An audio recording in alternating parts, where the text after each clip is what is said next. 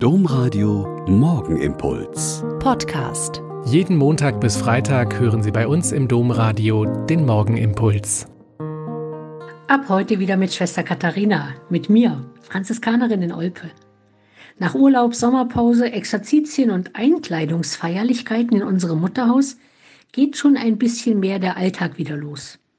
Ich freue mich sehr darauf, wieder von Montag bis Freitag hier mit Ihnen zu beten. Wir hatten einen heißen Sommer, wenig Regen, dann wieder Gewitter. Im Moment ist es etwas kühler und ich hoffe sehr, dass es nicht das Ende des Sommers ist.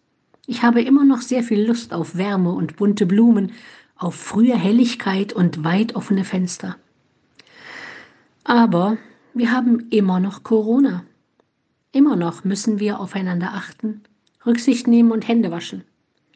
Bei meinem ersten Einkehrtag, den ich in der vergangenen Woche wieder halten konnte, habe ich aber im Flur des Pfadzentrums einen schönen Text gelesen. Der stammte aus einem alten Kloster in der Bretagne und der lautete, Du sei uns willkommen. Gib dich aber nicht zufrieden damit, dich von uns bereichern zu lassen. Beschenke uns auch mit dem, was du lebst, was du weißt, was du hoffst. Schenke uns Gemeinschaft mit dir als Gegengabe für dein Zusammensein mit uns. Dass unsere Begegnung an diesem Ort dazu führt, miteinander zu sprechen und miteinander zu teilen.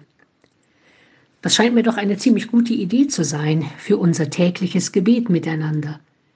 Lassen Sie sich bereichern und inspirieren, aber schenken Sie weiter von dem, was Sie denken und glauben, was Sie leben, wissen und hoffen dann hat unser Gebet Wirkung, nicht nur für uns selbst, sondern auch für die Menschen um uns herum, mit denen wir leben und arbeiten, mit denen wir in der U-Bahn fahren oder in der Schlange beim Bäcker stehen.